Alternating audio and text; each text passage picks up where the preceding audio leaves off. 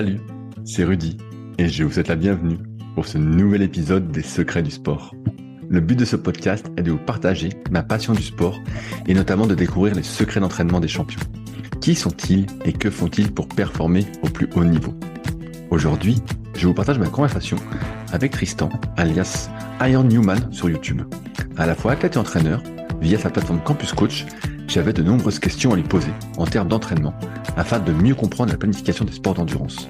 Mais aussi, connaissant Tristan depuis quelques années, j'ai été curieux de savoir son cheminement jusqu'à aujourd'hui. C'est donc une discussion entre copains qui j'espère vous apportera, à vous aussi, des réponses à vos questions. Bonne écoute. Salut Tristan, comment ça va aujourd'hui? Salut Rudy, bah ça fait ça va très très bien, content d'être euh, sur sur ton podcast. Bon, alors est-ce que tu as vraiment repris l'entraînement ou tu continues de bidouiller comme je peux le voir sur Strava? J'espère que tu mets pas tout sur Strava parce que sinon ça me fait de la peine. Je mets 100% de tout ce que je fais sur Strava et il n'y a rien de plus hélas. Je mets pas mes séances de, de muscu sur Strava. Ouais, c'est ce que j'avais fait comprendre. Donc, donc, là tu t'es remis à la muscu alors? Ouais, quatre séances par semaine là, euh, deux pour les jambes, deux pour le, deux pour euh, le haut du corps, petit à petit. On, on retombe sur les sur les premiers amours. Et alors, est-ce que tu euh, regonfles un peu? Est-ce que tu reprends de la force euh, un peu plus rapidement que si que comme si tu étais un débutant? Eh bah, écoute, ça va même être plus que ça. C'est assez étonnant à observer. Mais là, j'ai repris depuis euh, début novembre, donc ça va faire ça va faire quand même un peu plus de quatre mois. Je suis retourné quasiment à mon niveau de force avant arrêt, ce qui veut dire plusieurs choses. Mon niveau avant arrêt était catastrophique en termes de niveau, en termes de niveau de force, pas en termes de euh, visuel, mais en termes de niveau de force. Euh, de un et de deux, c'est marrant, mais l'endurance, je pense que même si tu ne sollicites pas ces différentes caractéristiques physiques, bah en fait euh, faire de l'endurance permet je pense un, un, retransfert plus rapide quand tu quand tu t'y remets. J'ai pas encore tout à fait tout à fait fini l'analyse mais c'était assez euh, marrant à observer parce que j'ai des amis qui se sont pas arrêtés pendant ces six années et en fait bah je sais pas non plus rattraper mais euh, ils sentent que ils sentent que ça pousse derrière quoi. Il faudrait pas qu'ils s'endorment de trop. Ouais, ça, ça m'étonne pas trop, moi, parce que je vois bien avec mes efforts euh, au kayak ou même mes efforts d'endurance que je fais sur le vélo ou autre, même si c'est à plus basse intensité, je vois bien qu'il y a un transfert derrière quand même en termes de force. Moi, j'en parle souvent comme, bah, ça va te parler, comme si c'était l'endurance locale que tu avais développée, tout ce qui était euh, capillaire, mitochondrie, tout ça, et en même temps tout ce qui est nerveux, le chemin nerveux entre guillemets pour euh, solliciter tes muscles. Et donc forcément, comme tu as fait des milliers d'heures, des milliers d'heures, ce dont on va parler après euh, avec le triathlon, bah, forcément ça doit se répercuter sur quelque chose. C'est comme si tu avais fait des milliers, des milliers, des milliers de reps sur certains muscles. Et forcément, ça laisse des traces. Et surtout que l'effort est très différent de celui de la musculation classique, où là, tu continues malgré le fait que ça brûle, que euh, c'est dur, tu continues, tu continues, et les efforts sont très très longs, alors qu'en muscu, bah, souvent c'est assez court. Donc euh, moi, ça m'étonne pas ce que tu dis. Euh. Mais est-ce que et donc tu as repris de la force, mais est-ce que physiquement, tu as repris du gabarit aussi? Oui, bah, comme un débutant, c'est ça va assez vite au début là, ça gonfle un peu. Et après, bah après, faut grinder un peu, faut faut, faut prendre le temps. C'est marrant. Vas-y, vas-y. Mais c'est bien au moins, tu sais, ça, ça, le corps humain est assez bien fait, c'est qu'il te donne euh, des premiers résultats assez rapidement pour te donner envie de continuer. Euh, alors, j'ai retrouvé, comme je te disais euh, avant de commencer, les mails qu'on s'était envoyés en 2018 quand tu écoutais Leadercast. Et donc, bah, je vais commencer là-dessus. J'avais une question pour toi. Alors, attends, avant que tu poses tes questions, trop marrant, parce que euh, je me suis rappelé que je t'avais envoyé des, des, des mails sur différents sujets. C'était c'était vraiment quand je débutais le triathlon, ça devait faire peut-être un an et quelques. Exactement. Que, et euh, genre j'ai pas relu le détail des mails pour une raison très très simple. Qu'est-ce que j'écrivais des longs textes? Le le devoir de synthèse, c'était pas mon grand fort à l'époque, j'ai envie de dire. Donc même moi, ça me fatigue de me relire maintenant. Et ce que je voulais souligner, c'est que tu avais pris le temps bah, de lire déjà deux heures et de répondre dans un délai relativement court. Donc euh, bah tu vois, six ans après, je te remercie à nouveau parce que ça bah, ça dénote ça dénote certaines euh, certaines qualités chez toi euh, très appréciables de nos gens. Ouais, bah, bah tu sais souvent quand si quelqu'un prend du temps pour écrire un long message, bah déjà moi j'estime que c'est quelqu'un qui est intéressé et qui a des choses à dire. Donc moi ça va m'intéresser forcément dans ma réflexion, notamment bah, pour les podcasts Leadercast. Et donc je vais le lire et forcément je vais répondre parce que moi je considère ça un peu comme une aide, tu vois, à ma remise en question. Donc Non, bah c'était cool. Hein. Je réponds bah, de toute façon à tous ceux qui m'écrivent euh, avec plaisir, euh, à moins que ce soit une question écrite euh, un peu à l'arrache où je comprends un mot sur deux. Mais quand c'est des longs messages, justement, je passe du temps à les lire parce que ça, ça m'intéresse. Et donc à l'époque, tu venais de te mettre au triathlon et on avait ce petit débat, ce petit désaccord ensemble où moi je te disais que bah voilà pour vraiment progresser tout ça, il fallait trouver du plaisir dans ce qu'on fait. Et toi, tu m'avais répondu à l'époque que c'est plutôt le fait, c'est plutôt le résultat qui te procurait du plaisir plutôt que le chemin. Tu n'aimais pas spécialement le triathlon, mais tu t'étais fixé l'objectif de l'Ironman. Et euh, c'est de te voir progresser, c'est ça qui euh, te donnait du plaisir. Et c'était pas l'effort en lui-même qui amenait le progrès, qui amenait le résultat. Pour toi, c'était vraiment, euh, tu te forçais entre guillemets, et tu vas m'expliciter ça, mais à t'entraîner parce que tu voulais progresser, et donc tu avais le résultat. Mais tu prenais pas spécialement de plaisir dans l'entraînement. Est-ce que ça, c'est quelque chose qui a changé? Ou euh, finalement, c'est pour ça que tu as arrêté euh, temporairement, j'imagine, le triathlon euh, Si on prend les choses dans l'ordre, maintenant que j'ai ralenti sur le triathlon parce que c'est un sport très chronophage, en tout cas quand on veut progresser, parce que si on veut juste le pratiquer, c'est vrai qu'on peut se satisfaire de peu. Mais à partir du moment où on a une logique de progression et si tu, bah, tu l'as compris à travers ces messages, si ta logique de plaisir n'est liée que au plaisir délégué de progresser, bah au bout d'un moment, quand tu n'as plus de quoi euh, ou quand tu ne veux plus mettre euh, le nécessaire pour progresser, bah forcément la notion de plaisir s'arrête et donc bah, tu es plus à, plus à même de lever le pied. Euh, ça c'est une première chose. Ce qui est marrant, tu l'as dit, j'ai envoyé ces messages-là il y a peut-être 5 ans, peut-être 6 ans, je me souviens plus exactement.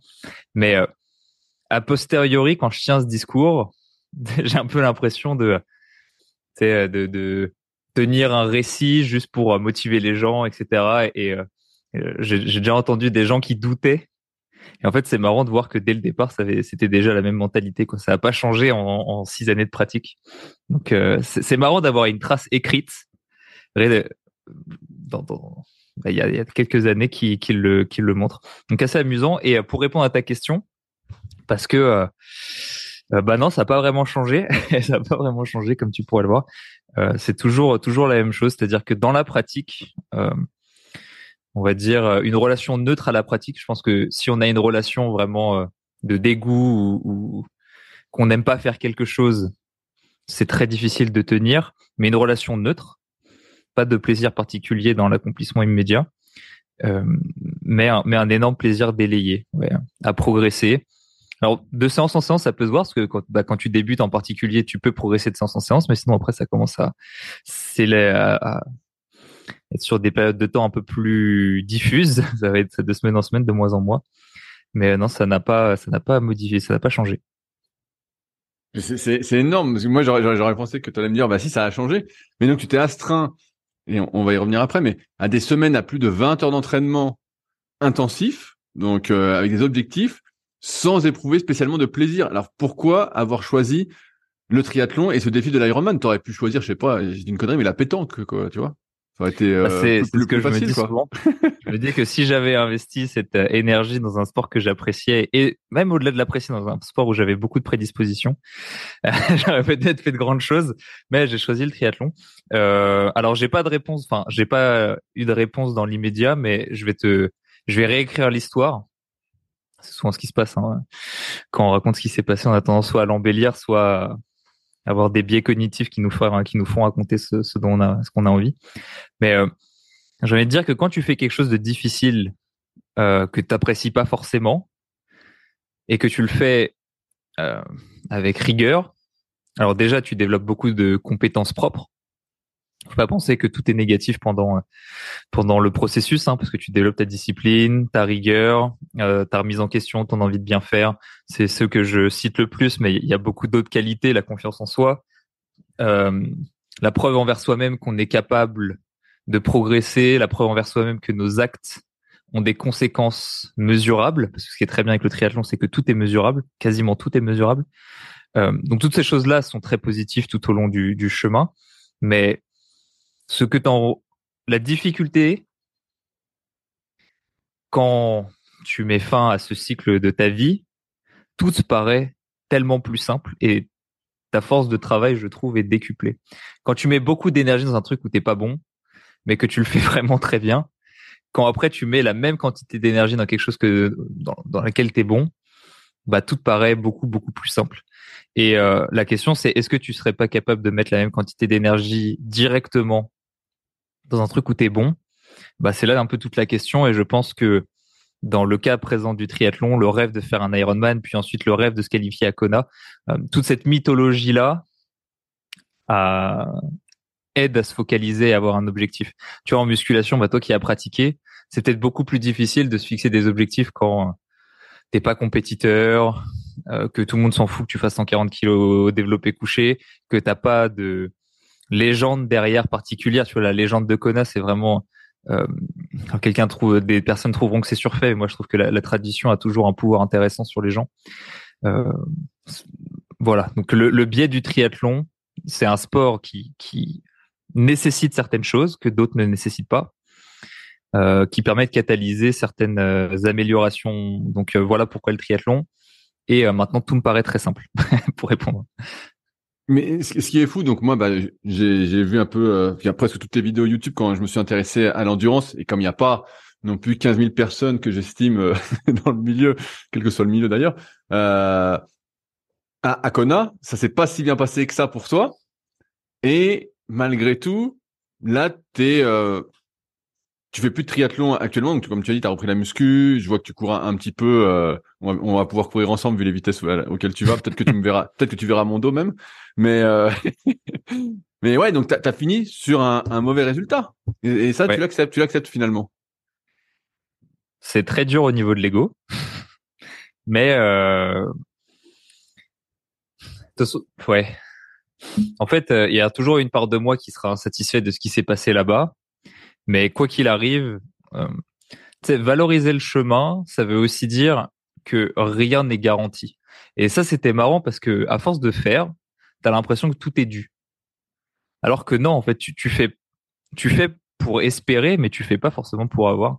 Donc c'était un, un beau rappel à l'ordre. Et en fait, euh, si ça m'était, si ça m'était déjà arrivé avant, cette, euh, c'est ce truc de s'en rendre compte que rien n'est garanti dans la vie et que ce qui compte c'est de faire pour qu'un jour peut-être ça euh, tu réussisses. Euh, si je m'en étais rendu compte avant, bah j'aurais été vraiment très insatisfait de Kona parce que j'aurais pas eu cette leçon à Kona. Ce qui fait que j'arrive à digérer euh, la, la, contre-performance de cette course, c'est le fait d'y avoir appris une leçon. Si je n'avais rien appris, que c'était quelque chose que j'avais déjà théorisé via un autre échec précédent, euh, je pense que je l'aurais beaucoup plus, beaucoup plus en travers de la gorge. je vais revenir sur, sur ta transition au triathlon. Donc, euh, toi, tu viens des, sports de combat à la base. Ensuite, tu faisais de la, muscu. Euh, mhm. Quand on, fait de la, muscu, surtout au début, on est vraiment attiré par la transformation physique. Même si on veut prendre de la force, c'est vraiment la transformation physique. Quand tu te mets au triathlon, comment tu démarres déjà? Est-ce que tu changes d'entourage? Parce que c'était euh, orienté musculation, bah t'es entouré de gars qui font de la muscu ou de filles qui font de la muscu, tu vas dans les salles, donc tu as tout un environnement qui est très muscu. Comment tu fais pour démarrer le triathlon? Est-ce que euh, tu achètes euh, un bouquin, je sais pas, la Bible du triathlon de Joe Friel ou ou tu vas un peu comme ça à l'arrache, tu te rapproches d'un club? Comment ça fonctionne? Attends, attends, j'enlève juste mon pull. pas de souci. ok. alors déjà, d'un point de vue de l'entourage, euh, je suis assez solitaire, donc c'est pas ça qui m'a qui m'a restreint le plus. C'est vrai que si j'allais à la salle, que j'allais checker tout le monde, que je fais salut Thierry, ça va, ouais machin, la famille. Non, c'est pas trop euh, pas trop la manière dont je fonctionne. C'est vrai que assez assez renfermé dans mes pratiques. Donc euh, le fait de m'y mettre, alors j'étais accompagné de ma de ma conjointe, ce qui a quand même ce qui a quand même pas mal aidé dans un premier temps pour partager certains entraînements. Euh, mais comment est-ce qu'on s'y prend? Bah, on essaie, bah, comme comme euh, comme tout le monde, on essaie de, enfin, j'espère, on essaie de se renseigner un petit peu, de se voir ce qui se fait. Euh, euh on teste aussi pas mal, c'est-à-dire que bah, on sait qu'il faut rouler, courir et faire de la natation, donc euh, on roule, on court, on fait de la natation, un peu n'importe comment dans un premier temps, mais ce qui compte déjà, c'est de faire. Ensuite, dans un deuxième temps, on essaie de faire mieux, mais ce qui compte, c'est déjà d'agir. Euh, et après, ouais, bah, de toute façon, la, la Bible de la, la Bible du triathlon de Joël Friel, c'est vraiment le classique. Hein. il venait d'être, il venait d'être traduit au moment où je m'y suis mis, donc euh, j'ai sauté un petit peu sur l'occasion, comme par exemple euh, Jack Daniels Formula, qui est un, incontournable euh, en course à pied, mais qui peut se décliner en réalité dans sa méthodologie. On va en reparler après justement. ok. Bah, bah voilà, tout, tout, donc c'est, on commence par faire, et ensuite on essaye d'améliorer. Donc améliorer, c'est regarder des vidéos. À l'époque, il n'y en avait pas beaucoup. Hein. Euh, on essaye de lire des articles, et encore, je, pas très articles de mon côté. Euh, c'est pas le média que je préfère. Euh, et puis on essaye bah, de se renseigner sur des livres, et puis petit à petit, on, on, se fait sa petite popote. Après, euh, j'ai fait un master en, en enfin j'ai fait déjà STAPS en licence. Et après, j'ai enchaîné par un, master euh, un peu plus tourné vers la, physiologie de l'effort. Donc, euh, j'avais des bases théoriques qui ne demandaient que à être appliquées, mais de la même manière. Hein. C'est-à-dire que tu commences par appliquer, tu commences par appliquer très mal. Et puis, quand après tu confrontes la réalité du terrain vis-à-vis euh, de l'imaginatif théorique, tu finis par, par trouver un juste milieu, un bon compromis. Est-ce qu'à tes débuts en, triathlon, donc je sais que tu t'étais fixé directement l'Ironman, est-ce que tu arrêtes complètement la muscu ou tu continues euh, en même temps? Euh, Est-ce que tu n'as pas peur de perdre ton physique à ce moment-là, entre guillemets? Ah, alors, il faudrait que je me replonge un petit peu euh, à l'époque, mais je continue de m'entraîner dans un premier temps parce que l'entraînement en triathlon, c'est pas du, jour au lendemain 20 heures. Hein. Au début, tu t'entraînes trois fois par semaine t'as l'impression que c'est le bout du monde, que t'en fais énormément, que t'es athlète de haut niveau limite. Et puis après, euh, de 3, tu passes à 6. Et puis après, euh, plusieurs mois plus tard, euh, tu passes à 7, 8, 9. Et puis 6 ans plus tard, tu es à 16. Donc c'est c'est quand même un processus long. Euh, ce qui fait que bah, dans un premier temps, tu arrives à maintenir ça avec un entraînement de musculation. Euh, et après, bah, tu te laisses surprendre, c'est-à-dire que tu as une semaine où tu as 5, 6 entraînements dans la semaine. Et puis bah forcément, c'est tu diminues ton de, de, de séances de muscu et puis à un moment, tu les fais plus. As une semaine où tu l'arrêtes et tu dis ah bah c'est pas grave, je reprendrai la semaine suivante. Puis la semaine suivante, c'est chiant parce que tu as arrêté une semaine donc tu as des courbatures.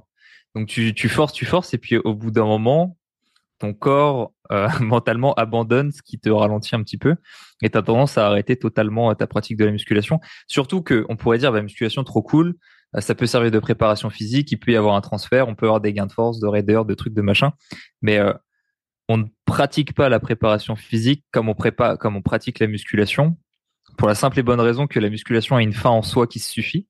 Donc tu pratiques la musculation dans le but euh, de te muscler, et tu pratiques la préparation physique au service de la pratique que tu veux améliorer. Donc euh, c'est pas du tout le, même euh, même rapport à ce sport. C'est le même outil, mais tu t'en sers pas de la même manière.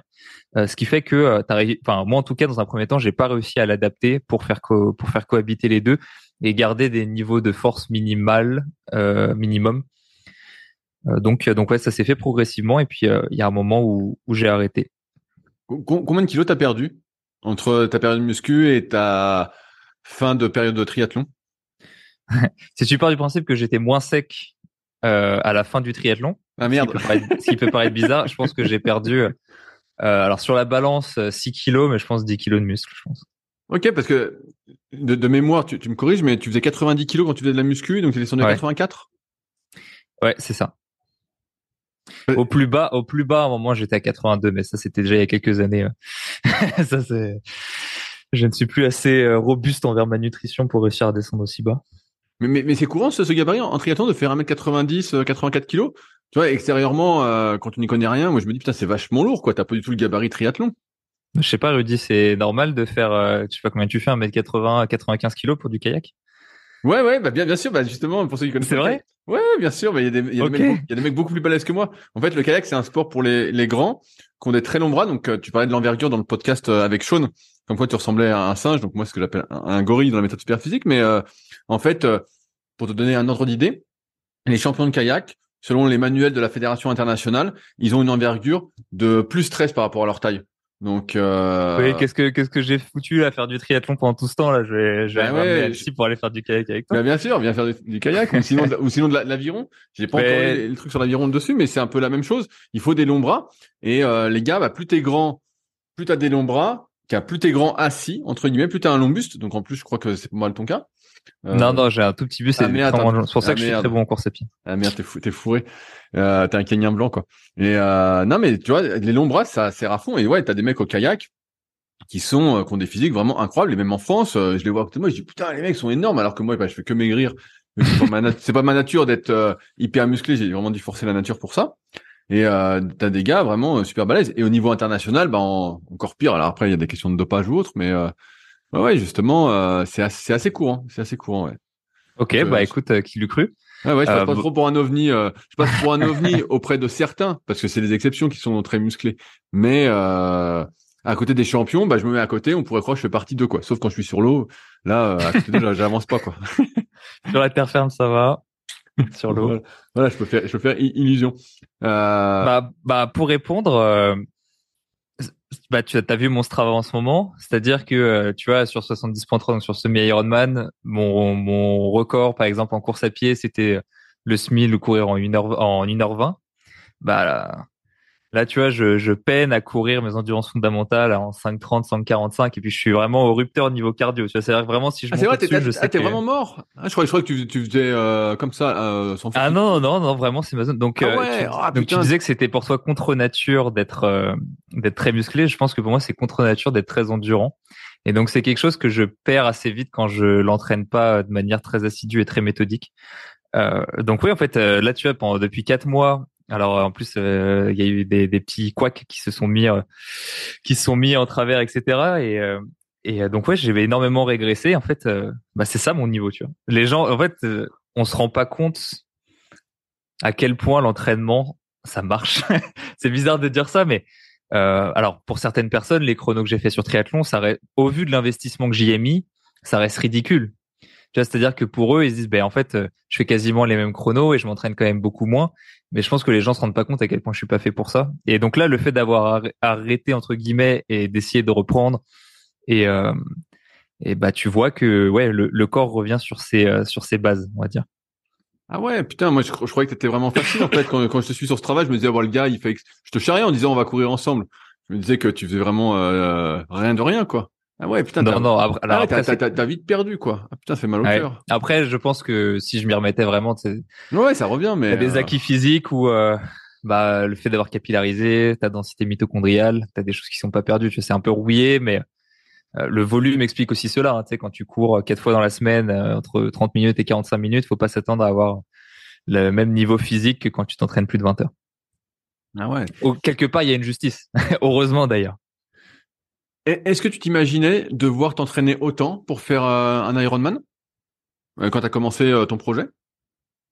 Alors, alors qu'à la fin, devoir m'entraîner plus de 20 heures, non. Bah d'ailleurs, le premier Ironman que j'ai fait, j'étais très loin de ces de ces volumes-là d'entraînement. pouvoir m'entraîner autant non plus d'ailleurs, parce que bah le fait que je me suis autorisé à en faire autant, c'est parce que ça se prêtait très bien à mon projet professionnel, personnel. et puis il y avait un narratif tu fais un premier Ironman, tu vas sur un deuxième Ironman pour améliorer ton temps, tu te qualifies au championnat du monde, tu fais les championnats du monde. En fait, la trame était belle.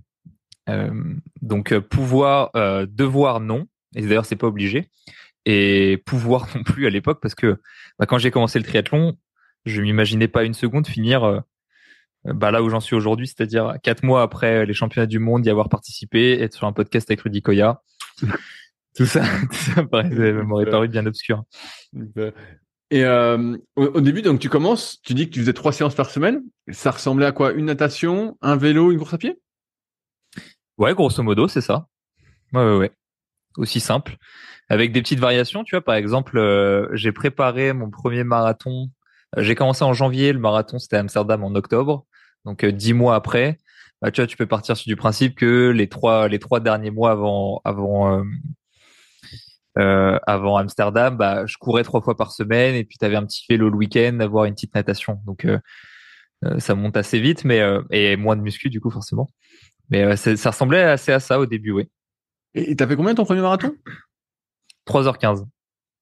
Pas si mal. Bah ouais, comme quoi. Hein. Eh mais, mais pour le coup, pas si mal du tout. Mais tu vois, c'est là où la musculation a beaucoup servi parce que t'as beaucoup bah, frappé le, le mur entre guillemets au 25e kilomètre euh, mais de par l'endurance musculaire, je pourrais dire que j'ai eu, c'est vraiment très très dur musculairement, mais j'ai réussi à repousser euh, l'effort très très loin. Et, euh, et ce qui fait que en franchissant la ligne après pendant juste en juste en franchissant la ligne, j'étais plus capable de marcher. Donc peut-être qu'avec moins de musculation, tu vois, ça m'a permis à repousser un petit peu. Par contre, ouais, autant je suis pas fait pour l'endurance, autant j'ai quand même des belles belles prédispositions pour la course à pied. Ah Court buste, grandes jambes, un mollet assez court avec un grand avec un grand grand tendon d'Achille. Donc de belles qualités élastiques à, à restituer. Ouais. ouais, mais c'est ah ouais, t'as une sacrée entraînabilité, une sacrée marge de progrès euh, insoupçonnée quoi. J'aurais pas pensé que t'aurais fait 3h15 à ton premier. Ah ouais, c'est et euh, suite à ça, parce que euh, on y reviendra peut-être après, mais aujourd'hui euh, et ça fait même un petit moment que t'es coach. avant t'étais même coach en entreprise, plus sur la muscu tout mhm. ça. Est-ce qu'à un moment dans ta progression t'as pris un coach? Jamais. Pourquoi? Pourquoi d'avoir pris de coach? Parce qu'on aurait pu imaginer. Alors je sais pas comment c'était à l'époque. Aujourd'hui, moi j'en suis pas mal euh, qui sont coachs de triathlon, qui ont l'air plutôt compétents de mon point de vue hein, et de ce que je peux voir. Donc on pourrait imaginer que toi, qui étais un peu euh, à faire euh, à faire sans être sûr de bien faire, tu prennes un coach? Ouais. Sur ces questions-là, alors je veux pas je veux pas me porter en opposition à ceux qui prennent un coach euh, mais moi, dans d'ailleurs, je trouve que parfois ça peut même devenir une petite mode quand t'es coach de dire que t'as un coach parce que c'est bien d'avoir un coach. Je me demande s'il y a pas un truc qui se joue là-dedans. c'est vrai. Mais, euh, mais alors moi déjà, euh, je pense que j'ai trop d'ego pour accepter de me prendre un coach. Genre, euh, je pense que je serais, je, je pense que je suis incoachable en fait. Genre, je serais très difficile, tu vois. C'est exactement ce que je dis. Tu sais le, tu le, le, sportif que t'as qui te casse les pieds tout le temps, machin, qui, qui te fait jamais ce que tu dis. Enfin, quand je, bah, en ayant coaché des gens, je vois c'est quoi des gens qui sont chiants à coacher. Je pense que je serais très chiant à coacher. et euh, j'ai toujours, en fait, alors dans un premier temps, et je fonctionne toujours un peu comme ça. J'ai envie de faire par moi-même. Euh, alors, rien n'empêche de discuter avec des gens plus intelligents que toi pour euh, essayer d'apprendre et de gagner du temps, hein, parce que bah, sinon, juste c'est très très long et t'es jamais optimal. Mais j'ai envie de faire par moi-même pour voir, pour tester, pour faire des trucs, et seulement dans un second temps, regarder ce que font les autres. Ce qui fait que tu vois, par exemple, là, euh, encore aujourd'hui, j'estime pas avoir euh, bien bien fini ma méthode et elle est en constante, en constante évolution. Mais tu vois, ça serait intéressant de me faire coacher, je je sais pas, ou de suivre quelqu'un qui se fait coacher par quelqu'un qui a une méthode diamétralement opposée pour voir comment lui fonctionne. Mais en fait, j'aurais même pas envie de me faire coacher pour toutes les raisons que les coachs disent habituellement. Oui, c'est une charge mentale en moins, etc., etc. J'aurais juste envie de me faire coacher pour euh, comme un vampire, tu vois, sucer la méthode, voir comment les gens fonctionnent, et ça serait vraiment euh, euh, dans dans ce but-là et aucun autre. Ouais, mais moi c'est exact, c'est exactement ma, démarche aussi, donc c'est assez drôle. Moi j'ai déjà pris des, des coachings, mais pas en muscu, mais sur d'autres trucs. Et en fait, c'est pour voir comment fonctionne la personne, quelle est sa réflexion, pour m'en inspirer, pour moi justement me me dire alors il marche comme ça, voici sa logique, comment moi je peux l'intégrer, est-ce que je vois pourquoi il fait ça? Et euh, Exactement. Ouais, c'est exactement comme je fais. Bah, c'est assez drôle. Euh, c'est assez drôle. Euh, je reviens sur l'entraînement. À, partir de quand tu pratiques ce professionnalisme pour le triathlon? Parce que là, tu es à trois entraînements, tu as un vélo, en gros, euh, plus une natation pour ton marathon, tu es à cinq entraînements par semaine. C'est pas beaucoup. C'est pas beaucoup. Euh, tu sais, ça me paraît, euh, paraît léger. À partir, à partir de quand tu te dis, je vais devoir augmenter le volume et, comment ça se passe? Est-ce que mhm. déjà tu fais tout euh, sur euh, bah, dehors? Est-ce que tu fais tout dehors ou en piscine? Alors, je fais tout en piscine. Et d'ailleurs, je pense que 98% de toutes mes préparations sont faites en piscine. J'habite en Ile-de-France, donc j'habiterai à Annecy. Crois-moi, j'irai me faire ma petite sortie longue de natation tous les jours dans le lac. Mais non, non, quand t'as un, je sais plus que alors si euh, je pense sur mes premières prép alors sur mes premières préparations non mais sur mes, ma deuxième préparation d'Ironman par exemple euh, je faisais beaucoup de zone 2 sur des intervalles très très longs euh, en piscine donc quand tu dois nager 3000 mètres de bloc sans sans t'arrêter en piscine c'est très long j'espère que c'était une olympique ouais, c'était au moins 50 mètres. Et puis c'était l'été, donc ça va, piscine découverte, tu bosses un peu ton bronzage, t'essayes de mêler l'utile à l'agréable. Mais euh, bon, ça fait quand même très très loin. Euh, donc comment est-ce que ça se passe? Au cours de 2018, donc la deuxième année de pratique, il y a l'Ironman qui va arriver hein, euh, en juillet, il me semble. L'Ironman de Nice. Donc le volume commence à augmenter déjà. Euh, je crois que la plus grosse semaine que je fais à l'époque, c'est 17 heures en ah pic. Ah ouais, ah ouais, t'étais vite monté alors 17 heures. Ouais, ben après, euh, alors en fait, il faudrait que je regarde, mais je pense que pour le marathon, ouais, je devais être à 6 séances par semaine, je pense. Et puis entre 6 et et euh, j'ai dû monter à peu près 7, 8, 9 au cours de au cours de l'année suivante. Après, ça se fait assez progressivement en réalité. Et puis, en fait, 16 heures, ça fait beaucoup dit comme ça, mais déjà quand tu tapes, euh, quand tu tapes 6 heures de vélo le week-end et une sortie de 4 heures en semaine, déjà, t'as déjà 10 heures de fait. Donc, euh, sur seulement deux entraînements. Euh, parce ah, que c'est le vélo. en fait, 6 heures de vélo, faut les faire. Hein, tu te rends compte Pour, je reviens sur cette notion de plaisir. Rester 6 heures le cul sur un vélo alors que t'aimes pas trop le truc. Et que t'es plutôt solitaire, et t'étais accompagné ou en plus t'étais tout seul sur ton entraîneur euh, euh alors, je suis en train de décrire l'enfer à Rudy. Il ne comprend rien, ça ne fait aucune logique. Euh, alors, ce que j'avais fait pour cette sortie longue là, j'habite en région parisienne et c'était un aller-retour à Chartres. Donc j'avais au moins, alors j'y étais allé tout seul. D'ailleurs très marrant parce que euh, j'avais essayé une première semaine, j'avais pas trouvé le chemin, donc j'étais rentré chez moi et j'avais dû faire 5 heures, 5 heures et demie, et j'ai dû y retourner la semaine suivante euh, en ayant plus conscience de, du chemin à suivre pour arriver jusqu'à Chartres. Ouais, c'était euh, assez marrant. Et en fait, après sur toutes mes préparations, ça faisait un peu un pèlerinage. Euh, j'ai dû y aller, j'ai dû y aller quatre ou cinq fois à Chartres à vélo, et euh, seulement seulement une fois accompagné d'abonnés qui me suivaient je, j'aurais, je leur ai demandé de m'accompagner parce que, bah, comme tu dis, à plusieurs, malgré le fait que je suis assez introverti, une petite sortie de 6 heures à plusieurs, je, ça passe quand même beaucoup, beaucoup, beaucoup plus vite. Bah ouais, tu m'étonnes. Sinon, c'est, c'est l'enfer. 6 heures sur un vélo tout seul. Euh, putain, en plus. Bah, mais ça, ça a pas changé. En fait, c'est pour ça que, en soi, le triathlon, euh, alors, je, euh, là, courir 30 minutes en course à pied, c'est, c'est vraiment plaisant. Tu vois, 30 minutes, c'est plaisant t'es dans ton effort, tu sais que ça fait du bien à ta santé en plus. Euh, tu te mets un petit podcast, 30-40 minutes, franchement, c'est cool. Ben oui, en fait, c'est quand la sortie longue de course à pied, elle fait deux heures et demie, quand le vélo il dure 6 heures. En fait, c'est là où ça commence à être un peu, un peu, un peu chiant. Donc, euh, euh tu vois, je pense que je referai du, du triathlon. Euh, là, juste, je fais un break parce que même professionnellement, ça me laisse plus de temps. Tu t'imagines bien qu'on t'entraîne en plus de 20 heures dans la semaine, euh, surtout en endurance parce que bah, ça prend énormément d'énergie cognitive. Ah oui, non, mais t'as, t'as pu réfléchir. Moi, je, je, vois quand je fais deux séances dans la, je fais souvent deux séances dans la journée en ce moment. Je fais exprès de les caler. Moi, je bosse du matin et donc à partir de 13h, 13h30, j'attaque ma journée d'entraînement, quoi. Mais comme ça, j'ai pu bosser avant. Si je fais une matin, une après-midi, c'est mort. Là, je fais plus rien. Là, là je peux, je peux pas bosser. Je peux pas bosser. Je peux faire mes trucs classiques, mais je peux rien développer, quoi. Bah, regarde, tu te fais une petite course à pied le matin, tu te fais une petite natation le soir, et puis comme tu peux rien faire entre les deux, tu te fais un petit vélo. Et voilà. Et là, t'es nickel, t'es triathlète, en fait. tu suis le bon processus, Freddy.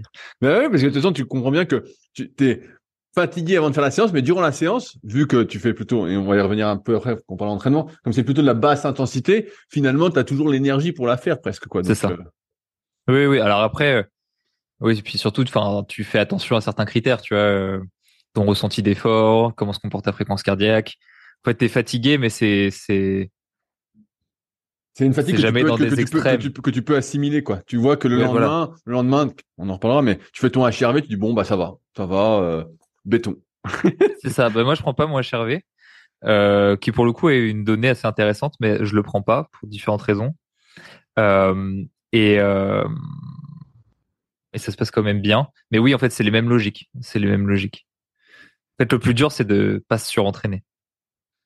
Ouais, ouais, bah, je sais bien. On a, moi, moi, à, l'inverse de toi, je sais pas si on peut dire ça, mais moi, j'aime beaucoup, j'adore m'entraîner, j'ai vraiment un plaisir à m'entraîner et le progrès, c'est la cerise sur le gâteau. Mais vraiment, j'adore ce truc-là. Et moi, j'ai toujours tendance à en faire trop, tu vois, vraiment, à vouloir en faire trop. après, mmh. j'ai gardé un pied, euh, comme moi, bah là, c'est le kayak et que euh, je suis pas spécialement compétiteur. Euh, voilà, je m'entraîne pour moi mes objectifs, donc j'arrive à compartimenter. Mais c'est vrai que s'il y avait trois épreuves, en fait, je passerais mes journées à m'entraîner, quoi. C'est sûr que je, je deviendrais fou, quoi. Que je deviendrais fou. J'aurais trop envie de m'entraîner, quoi j'aurais trop envie, trop envie. Euh, effectivement, je pense. Bah ouais, et puis en plus, ça, ça fin, le sport, c'est vraiment un des endroits où tu sens le plus que tes actions ont une conséquence. Donc euh, c'est très, t'as une bonne émulation et puis je pense toi comme moi, on doit être assez bon, on a des bonnes prédispositions dans le sport, dans le sens où on peut être très vite multisport. Euh, donc euh, on y trouve beaucoup beaucoup de plaisir dans dans l'accomplissement là-dedans. Alors maintenant, j'aimerais vraiment parler, rentrer dans le vif du sujet, savoir l'entraînement en triathlon. Et je vais commencer par une question euh, à laquelle j'ai entendu une réponse et euh, je voudrais voulu avoir son avis. Euh, en tant que newbie, moi je me dis que si on fait du triathlon, on doit s'entraîner en natation comme quelqu'un qui fait de la natation, on fait du vélo comme un cycliste, et puis on fait de la course à pied comme un, un type qui court, euh, qui fait de la course à pied. Et j'ai cru comprendre que finalement l'entraînement était vraiment différent euh, par rapport aux spécialistes de ces disciplines. Est-ce que c'est quelque chose que toi, tu, tu conçois comme ça aussi? Alors, n'ayant jamais été pur coureur, pur cycliste, pur euh, nageur, je ne vais que euh, imaginer ce que font ces sportifs-là pour essayer de trouver des différences. Après, enfin pour moi, les méthodes d'entraînement sont les mêmes. C'est-à-dire que ça va juste, alors je pense se jouer sur deux axes vraiment très précis. Mais en fait, sur un sur un entraînement, je te donne n'importe quoi, mais 75% de l'entraînement pour moi devrait être assez similaire. Et c'est sur les 25 autres pourcents que ça va se jouer pour coller à la spécificité de l'activité. Mais d'un point de vue de développement physiologique, en fait, tu, n'as rien de physiologique. Tu n'as aucune compétence physiologique qui va s'acquérir d'une manière différente juste parce que c'est du triathlon. Je sais pas si ça c'est très clair. Si si, mais euh, je vois ce que tu veux dire. Donc après, là où il y a des ajustements, de mon point de vue, bah en plus euh, comme euh, j'entraîne beaucoup en, alors pour des amateurs en course à pied pure, je vois une différence majeure, c'est que en triathlon, comme tu as trois sports et que tu dois bah, réaliser des intensités dans les trois sports avec différentes proportion en fonction de tes focus. Euh, je pousse beaucoup moins les difficultés de séance, par exemple en course à pied, euh, à niveau égal. C'est-à-dire que en fait, un triathlète qui va courir 1h20 euh, ou 1h15 sur semi-marathon, très souvent, il va faire des séances en réalité en course à pied plus faciles, non pas en vitesse, mais souvent en volume, que quelqu'un qui va euh, bah, qui va courir le même chrono, mais euh, qui va faire que de la course à pied, s'explique assez facilement. C'est que, en fait, la personne court moins. Donc, euh, si tu pars du principe que l'intensité se mérite, il y a quelque chose, il y a quelque chose qui euh, qui doit être vu là-dessus. Donc, souvent, en fait, il y a un petit truc qui se joue là-dessus sur la quantité de stress que tu t'imposes parce que tu dois le répartir entre trois sports et que tu dois le faire intelligemment et que tu dois fixer des focus en fonction bah, de ce que tu veux privilégier. Ça, c'est une première chose. Et deuxième chose, et c'est souvent bah, plus à ça qu'on va penser, c'est pour s'adapter à la spécificité de la course de, du triathlon, qui est que tu enchaînes les sports. Donc, que tu dois apprendre majoritairement à courir sous fatigue, euh, que tu dois apprendre à rouler sous fatigue aussi. Et c'est vis-à-vis de ça que tu peux avoir des adaptations. Donc, euh, et encore plus, ce qui peut paraître paradoxal, mais de mon point de vue, d'autant plus quand tu raccourcis, euh, quand tu raccourcis la distance, parce que quand tu es sur Ironman et que tu descends de ton vélo, en fait, c'est plus le fait d'être en effort sur 7, 8, 9 heures qui fait que c'est difficile, mais tu cours à une vitesse relativement faible. Donc, euh, c'est pas trop choquant. Par contre, quand tu vas être sur distance olympique, par exemple, et que tu vas avoir une vitesse très élevée, là, tu as tout intérêt à porter une attention particulière à cet enchaînement vélo course à pied, encore plus que sur Ironman, euh, justement parce que bah, comme tu cours très très vite, le choc là pour le coup il est très très violent si tu es pas extrêmement bien préparé. Non pas que s'entraîner à ces enchaînements soit euh, inutile sur la longue distance, bien au contraire, ben c'est une question de, de, de proportion. C'est très utile pour la longue distance, mais c'est vraiment l'indispensable de l'indispensable quand c'est très très court. Donc c'est plus vis-à-vis de ça. Donc tu vas avoir des entraînements où c'est enchaîné, où euh, tu vas organiser ta semaine pour euh, arriver sur certains entraînements fatigués. Euh, tu vas classer tes entraînements dans un certain sens pour créer de la fatigue là où tu veux en mettre. Voilà ce genre de choses. Est-ce que tu monitores la charge d'entraînement? J'ai vu qu'il y avait pas mal d'outils, mais il y en a aucun qui me convainc. Euh...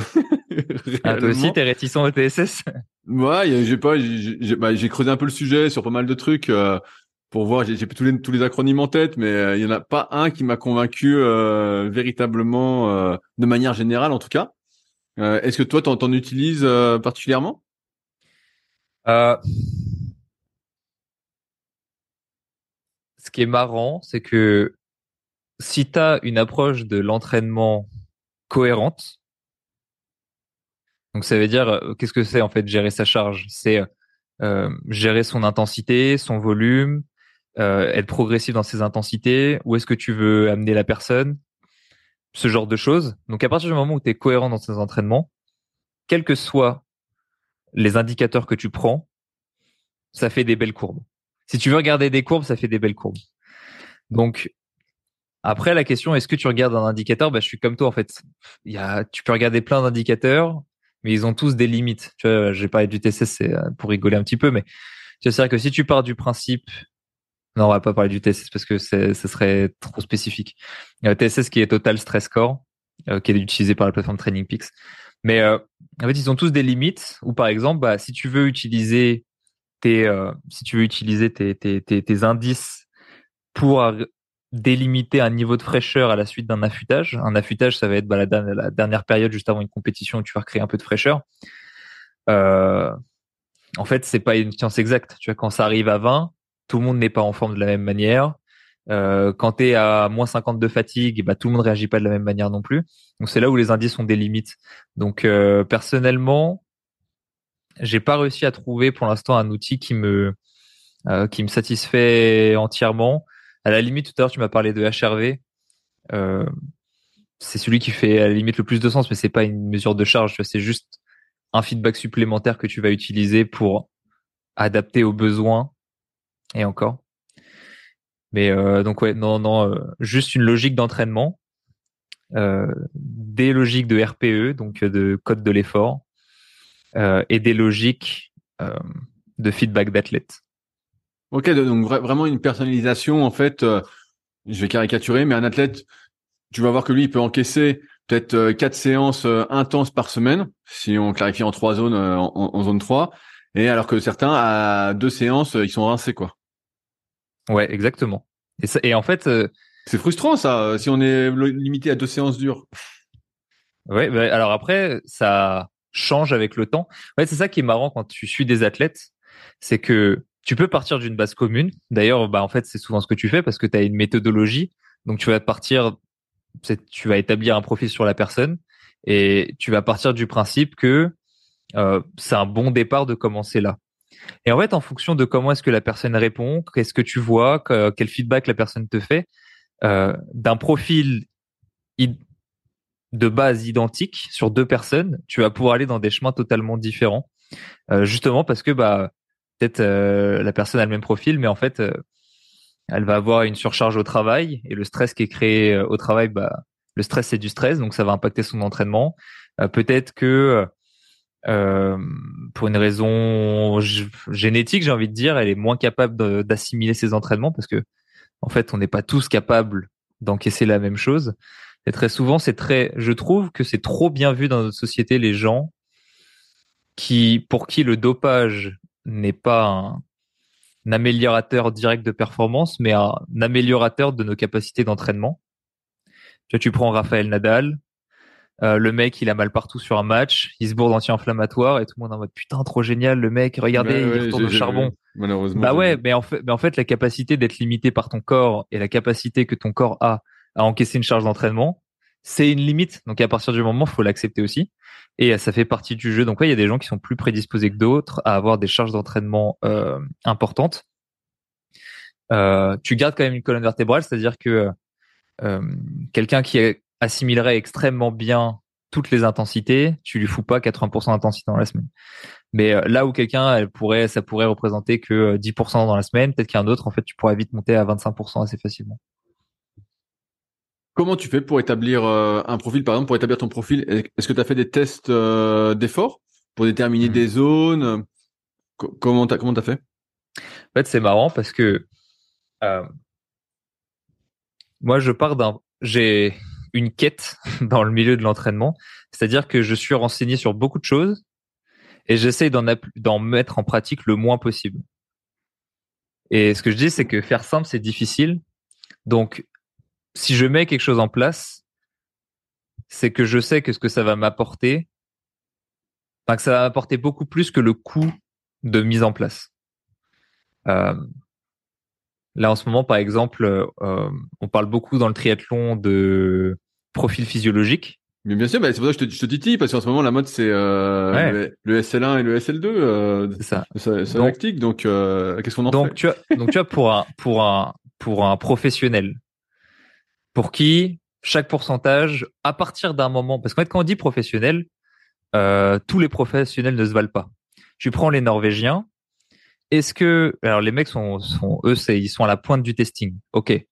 mais parce que les mecs, ça fait déjà 20 ans qu'ils sont professionnels. Tu vois? Quand euh, leur entraîneur, il, il, a commencé à les prendre en charge, ils étaient déjà très bons, ils étaient déjà, c'était pendant ou juste avant l'Olympiade de Rio. Donc les mecs, ils étaient déjà partis du top 20 mondial, si tu veux. Et à partir de là, pour qu'ils deviennent encore meilleurs, on a rajouté une couche par-dessus. Donc là, faut faire attention aussi parce qu'un professionnel n'en égale pas un autre. Et puis il y a des professionnels qui sont juste très doués génétiquement et qui ont tout un parcours de vie en tant que sportif professionnel avant euh, de limiter la base, on va dire.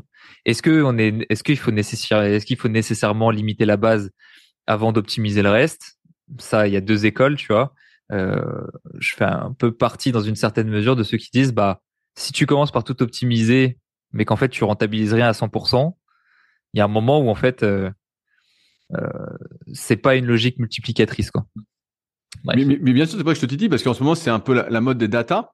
Donc, euh, bah, on a déjà les montres connectées. Moi, j'ai commencé le sport, ça n'existait pas les montres connectées. On avait juste une ceinture mm-hmm. polar pour faire une petite pub. Voilà, pour la fréquence cardiaque, on avait juste ça. Maintenant, tu as ta montre connectée, tu as tellement de choses dessus, c'est incroyable. donc, tu as des tests d'efforts. Donc, même moi, bah, je m'y intéresse pas mal notamment euh, on regarde Sean avec qui on, discute souvent. On regarde bah, justement des Norvégiens, de tout ce que je peux regarder. Et euh, je me dis mais c'est hyper intéressant, mais finalement, comme la mesure de la charge d'entraînement, bah en fait euh, chaque mesure a des avantages et des inconvénients qui paraît difficile euh, d'intégrer ensemble. c'est ça. Alors tu vois, alors je vais répondre après spécifiquement à ta question, mais tu as parlé du HRV tout à l'heure. La mesure du HRV, pour moi, elle est hyper intéressante. Seulement, qu'est-ce que tu en fais de la mesure? C'est-à-dire que tu te lèves un matin, ton HRV, il est mauvais. Est-ce que tu vas adapter forcément la séance? Ah, On va toujours te trouver une étude où ça va bien fonctionner, etc. Et puis on va t'en trouver une autre où ça fonctionne pas. Euh, ce qui est intéressant sur HRV, c'est les tendances. Et en fait, ça va confirmer certains trucs. Parce qu'en fait, tu te lèves, t'es fracassé. Tu vois, je prends l'exemple l'année dernière. Euh, j'ai un de mes collègues qui euh, revient du Canada. On fait une séance fractionnée à la descente de l'avion. Le mec, il me dit, il me dit, ah ouais, mon stress score sur mon whoop, il est mauvais. Il n'y a pas besoin de faire bac plus 5 pour savoir que tu vas faire une séance de merde, tu vois. il suffit juste d'être un peu cohérent. Et euh, tu, en fait, si, si t'es à l'écoute de toi, que t'es un peu logique, tu sais déjà beaucoup de choses. Alors après, il y a des gens qui vont dire oui, mais c'est pas suffisant, on veut aller plus profondément. Ok, ok, pas de souci. Dans certains cas, ça se, ça se, ça se conçoit tout à fait, mais il faut pas penser que, que c'est notre limite principale. Tu à partir du moment où ta charge d'entraînement est logique, que tu fais pas de dinguerie à l'entraînement, que ça progresse, que tu sais que ton rythme de progression suit euh, le rythme de progression de ton corps. Alors tu pourrais dire mais comment est-ce que tu sais que le rythme de progression de ton corps est... bah, c'est très simple à partir du moment où tu réussis toutes les séances intenses que tu n'as pas de marqueur de surentraînement, un RPE qui augmente de manière disproportionnée par rapport à toutes les autres euh, par rapport à toutes les autres variables, euh, une fréquence cardiaque qui descend pour une raison totalement obscure. Tu vois, c'est-à-dire veut, t'as déjà quand même pas mal d'outils qui sont assez faciles à mettre en place. Donc c'est là où je te disais une question de rentabilité. Tout ce qui est très facile à mettre en place et qui a une grosse, un gros impact, ça je prends.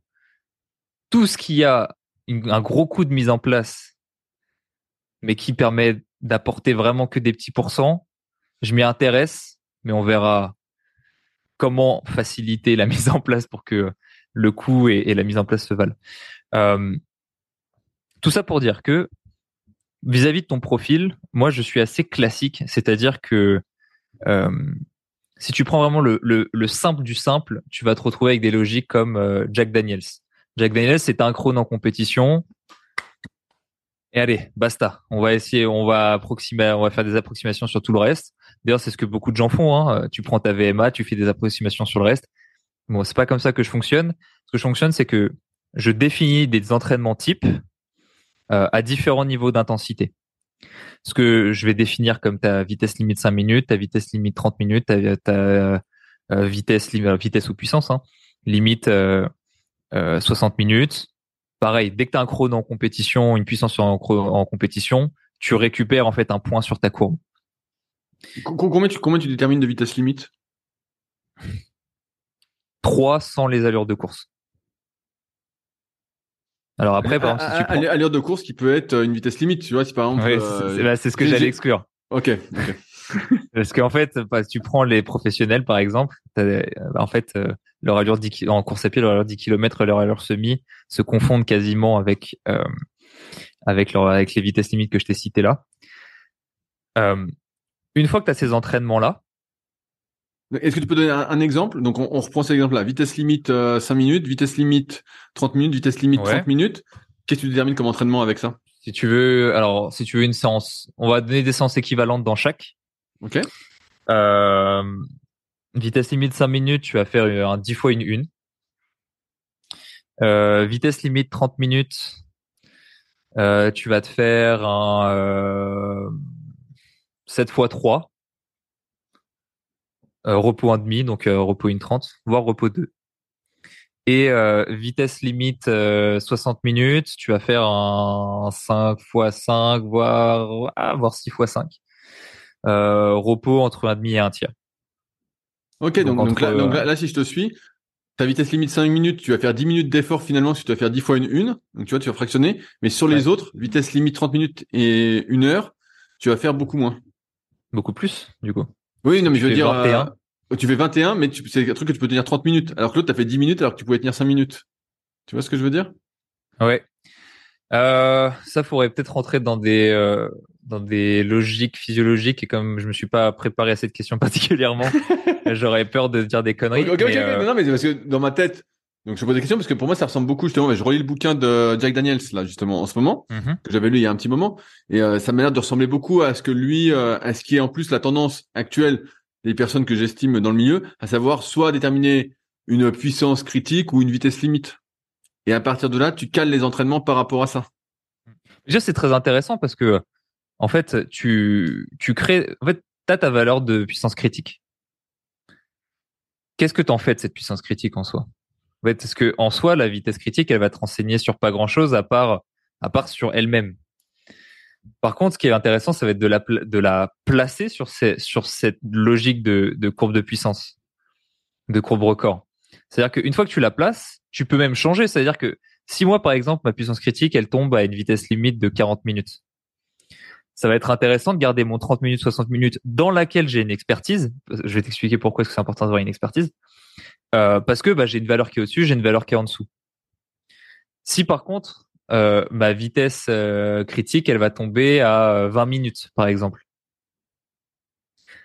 Peut-être que tu as incorporé de la vitesse limite 15 minutes pour une raison X ou Y pourrait avoir son, son importance. Je te donne différents. Je dis pas que ce que je suis en train de te dire c'est une vérité. Je suis en train de te dire que d'un point de vue méthodologique, tu peux adapter cette logique d'entraînement vis-à-vis de ce que tu trouves d'un point de vue test. Et là, ça, et là, ça fait beaucoup de sens. Tu vois, parce que si tu fais ta vitesse critique pour faire après un entraînement à cette vitesse critique ou juste en dessous ou juste au-dessus, c'est très bien. Mais sur quelle base d'entraînement tu le fais? Et pourquoi est-ce que pour moi cette base d'entraînement elle est importante? C'est parce que, et tu parlais de profil tout à l'heure, quand j'ai une expertise sur la vitesse limite 30 minutes, la vitesse limite 60 minutes, j'attends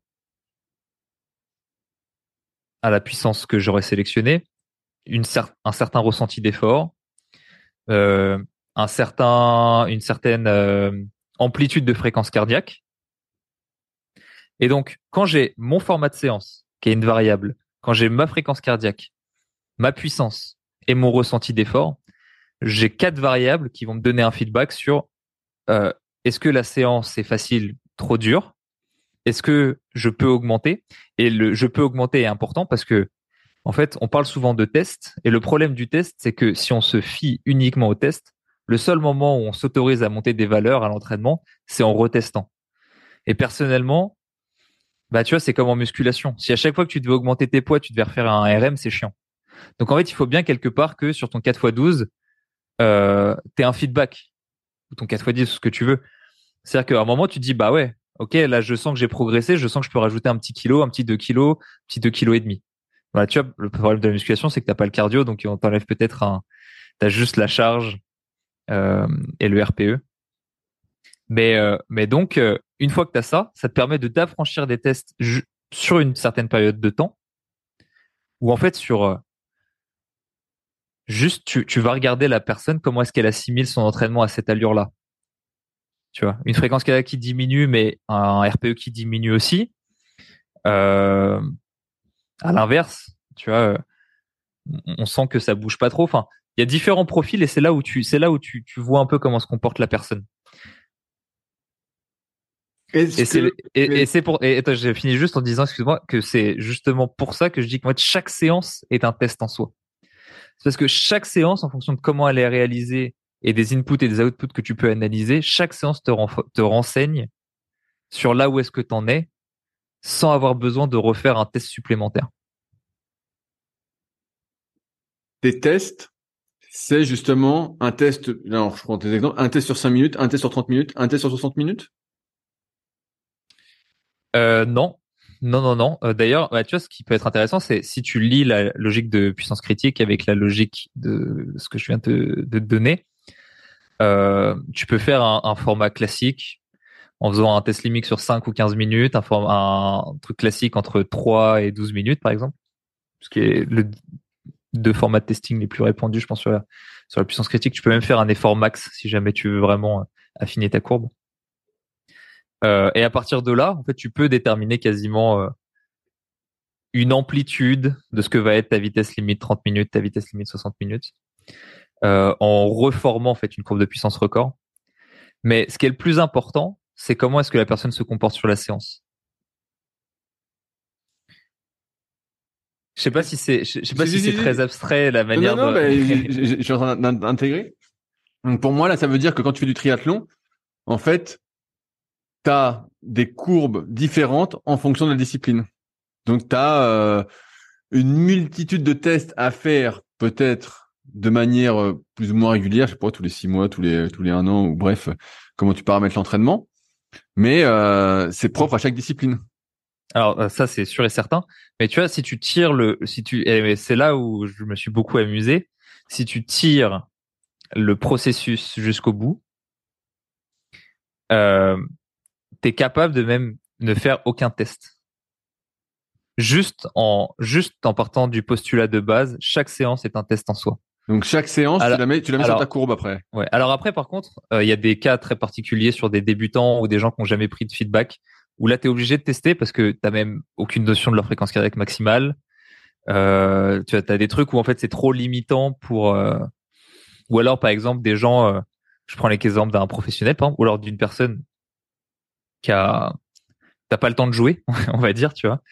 Euh, non pas que tu perdes du temps à jouer, mais ça prend du temps en tout cas. Euh, et là, pour le coup, tu dois faire des tests. J'ai pas de fréquence cardiaque maximale, ça m'embête. Comment tu, détermines la basse intensité avec ces vitesses limites? C'est quoi la basse intensité? C'est ce que je tiens sur une heure, sur plus? Mmh, Voilà, c'est très intéressant parce que c'est justement là une clé de voûte. Euh, et, peut, et peut-être on pourrait dire une limite, soit de ma méthodologie, soit de l'état des sciences. C'est-à-dire, tu vois, par exemple, euh, j'ai pris, euh, pris très récemment un exemple. On me disait comment est-ce que on délimite euh, comment est-ce qu'on définit sa zone 1 euh, en course à pied? Et euh, j'ai dit, alors il faudrait, faudrait, pas que je me paraphrase non plus, mais j'ai dit c'est intéressant de considérer que le calcul classique de dire 75% de fréquence maximale va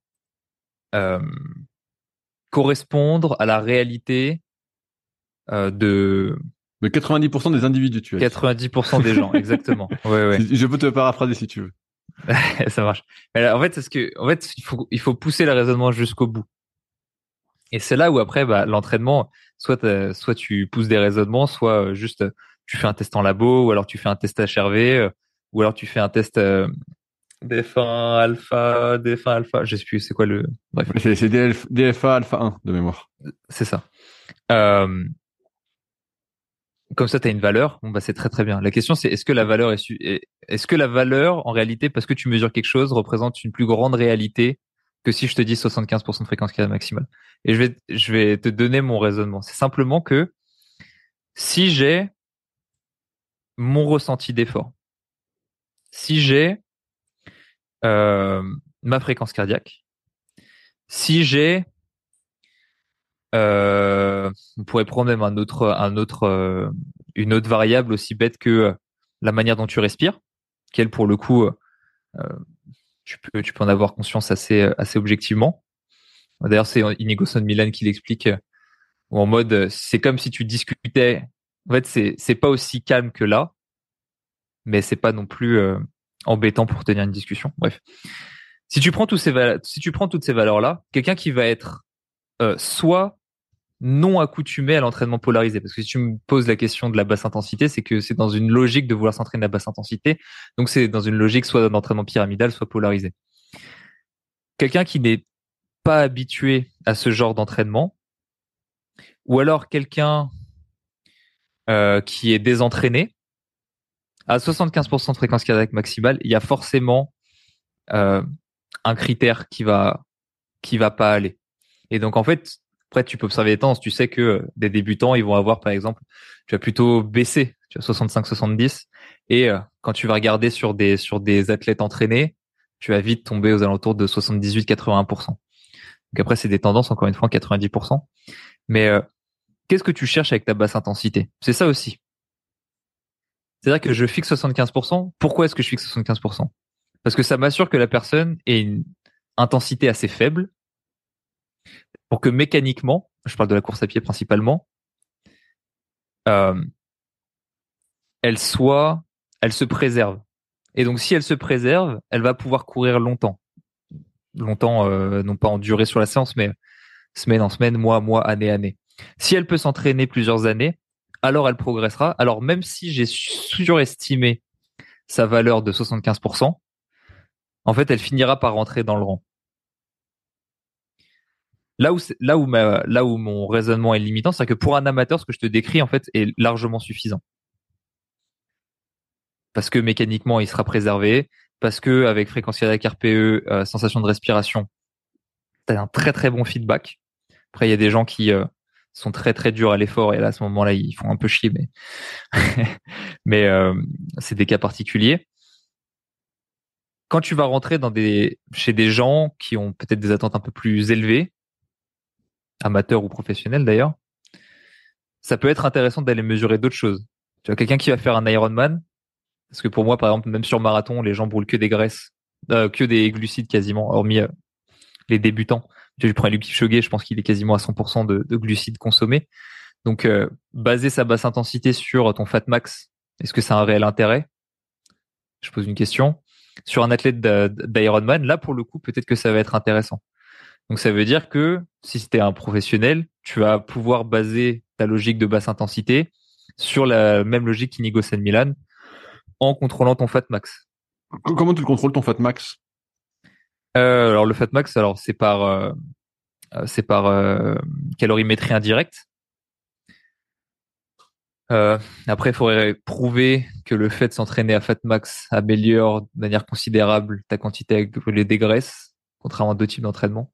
Après. Ouais, je, je, pose cette question parce que je vois, je vois un peu des trucs passer, mais pour moi, c'est pas, c'est un peu le foutoir, quoi. Hein. Mais en fait, en fait, très clair, quoi en fait, moi, c'est mon problème. C'est-à-dire que là, là, les gens, ils vont dire, oui, mais ils, cherchent à tout simplifier. Mais oui, mais parce qu'en fait, si tu te, si tu, si tu cherches tout à simplifier, tu gardes l'essentiel. Et donc, peut-être que tu vas être en retard sur certains trucs. Donc, c'est pour ça que moi, personnellement, euh, genre, entraîner des amateurs, c'est, c'est, on va dire, mon domaine d'expertise, tu vois. Mais, tu vois, tu, tu prends la calorimétrie, tu prends la calorimétrie indirecte. Ça voudrait dire que c'est une science exacte ça voudrait dire que la méthode dont on calcule dans une cellule ce qui est consommé n'est représentée au niveau de la respiration que avec une quantité inspirée-expirée d'O2, inspirée-expirée de CO2. Que il n'y aurait pas de logique d'hyperventilation. Et d'ailleurs, il y a certains chercheurs qui le disent, tu vois, au-dessus de SV1, en fait, en réalité, tu n'arrives pas à bien mesurer la quantité de graisse consommée à l'effort, justement parce que euh, la calorimétrie, la calorimétrie indirecte est, assez éloigné, on va dire, entre là où tu mesures et ce qui se passe. Donc, euh, tu vois, même sur ces trucs-là, tu pourrais dire que on, tu pourras, on pourra toujours trouver quelqu'un qui dit l'inverse. Donc euh, après, pareil, si tu dis, ok, euh, je vais baser ma basse intensité sur SL1, donc le seuil lactique numéro 1. pourquoi pas?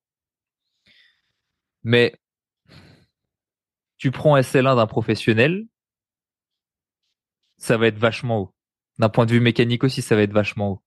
Donc, est-ce que tu le fais toper SL1 à chaque fois? Et d'ailleurs, euh, ce qui est marrant, c'est que c'est, enfin, on le dit pas assez, mais chez des gens entraînés, leur endurance fondamentale est bien bien plus basse que leur premier seuil.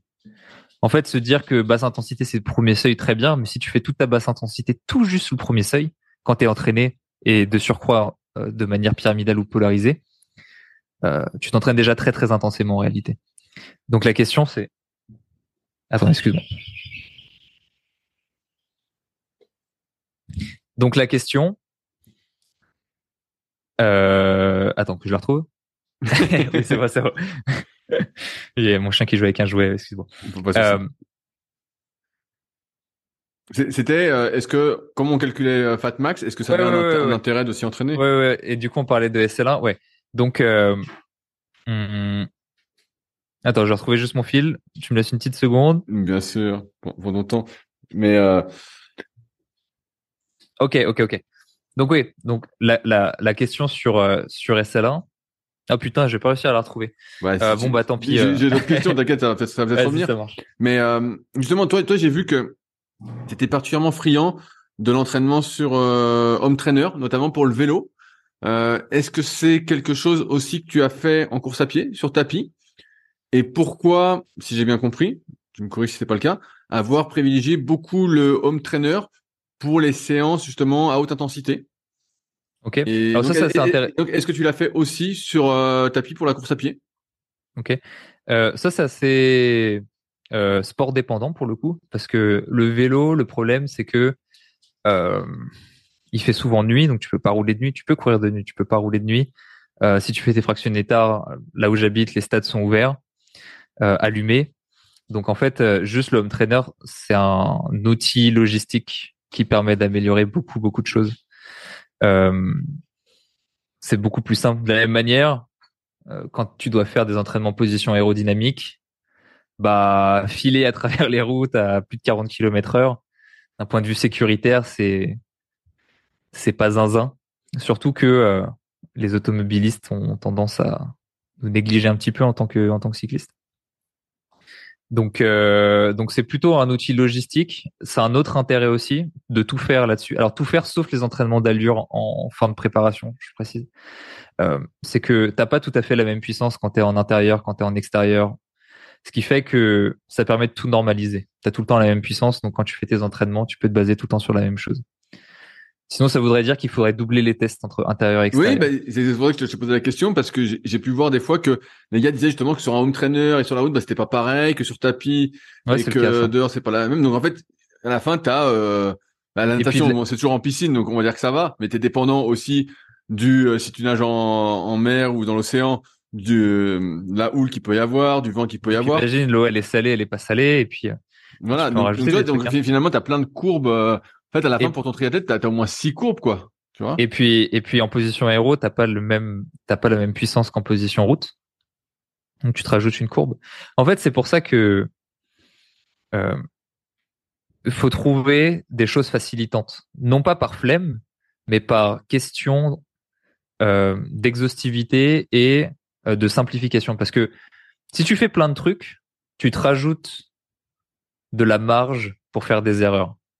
Si tu te concentres sur l'essentiel, tu, minimises tes risques de te tromper. Et c'est beaucoup plus reproductible. Donc, euh, euh, donc voilà pourquoi est-ce que je faisais la grande majorité sur Home Trainer.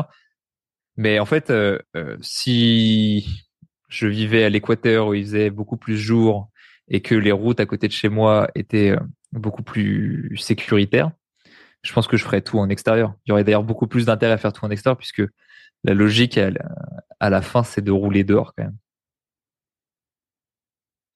Tout à l'heure, tu, disais au début du podcast que euh, on n'était pas obligé de s'entraîner euh, 20 heures par semaine pour faire un Ironman. Qu'est-ce mhm. qui t'a poussé à t'entraîner autant, à augmenter le volume? Est-ce que est-ce que le volume euh, est déterminant? T'as fait franchir un cap dans ta progression? Le, le volume est extrêmement déterminant sur la performance. Euh, alors après, alors après, je me suis fait un peu plaisir sur la dernière préparation. Les derniers mois, je crois que les deux derniers mois, je dois être euh, aux alentours de 24-25 heures de moyenne. Euh, je pense que tu vois là, par exemple, j'étais typiquement légèrement au-dessus de ce que mon corps pouvait assimiler. Alors là, tu vas me dire, mais comment est-ce que je sais quel marqueur Est-ce que j'ai pris mon HRV Non, en fait, juste tu, tu le ressens. C'est-à-dire que les séances intenses passent plus de la même manière. Euh, tu sens un niveau de fatigue au quotidien qui ne s'efface pas malgré toutes les logiques de récupération que tu peux mettre en place. Quand tu dis logique de récupération, c'est tant en termes de gestion de la charge sur ta semaine.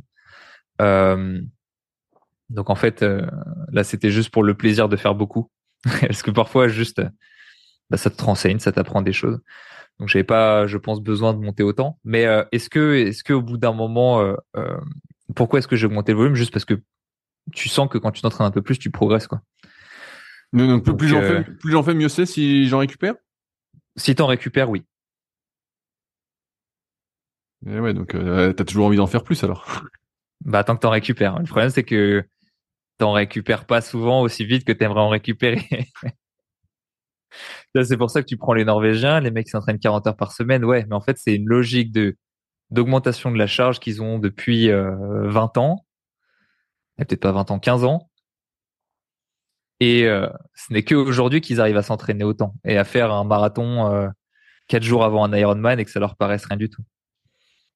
Tout à l'heure, tu disais que euh, progressivement, tu avais arrêté de faire de la musculation. Est-ce que tu en es arrivé à un point à ne plus du tout en faire durant ta préparation pour l'Ironman et donc le triathlon? Oui, oui. alors, si tu comptes que quatre séries d'extension de mollets, trois, trois, quatre fois dans la semaine, c'est c'est pas de la musculation en soi. Ouais, je pense que les deux dernières années, j'ai totalement arrêté euh, la pratique. Qu'est-ce qu'on dit alors de toute cette histoire en ce moment? Pareil, on en parle beaucoup. Il faut faire de la force pour les sports d'endurance, pour l'économie de course, pour la réduction de blessures, tout ça. Moi, moi, j'ai tendance à penser que c'est euh, très surestimé pour beaucoup de sports, notamment les sports d'endurance. Euh, quel est ton avis?